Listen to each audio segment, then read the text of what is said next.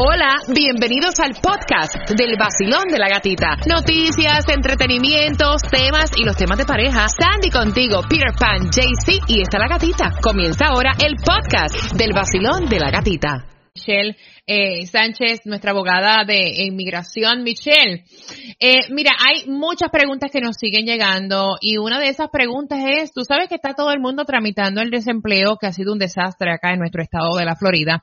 Y una de las personas nos pregunta, mira, estoy en trámite de ciudadanía, eh, perdí mi empleo.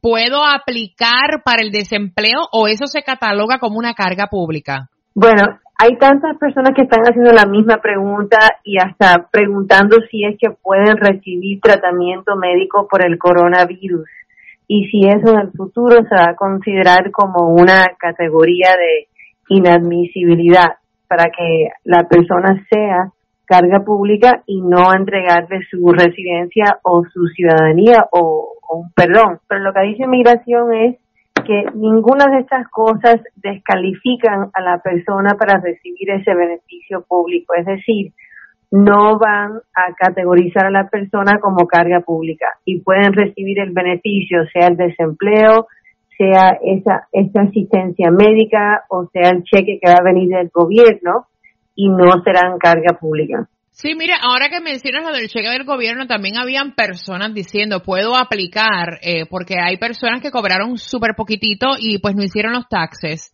Eh, personas que, que obviamente tienen su número de seguro social. Eh, y entonces están preguntando, mira, eh, soy una carga pública si me registro como en no eh, filers para recibir el impulso económico. Y ahora acabas tú de, obviamente, decir que no son carga pública en esta situación que estamos hablando del COVID-19 en estos beneficios. Y la semana pasada, Inmigración lo, lo que explicó es que estas personas pueden recibir este tratamiento médico, pueden recibir este cheque y sin temor de que en el futuro van a ser carga pública. Yo tengo eh, desafortunadamente tengo clientes que han sufrido del COVID-19 y han estado en el hospital y gracias a Dios todos están muy bien y se están recuperando con su familia ya después de la cuarentena.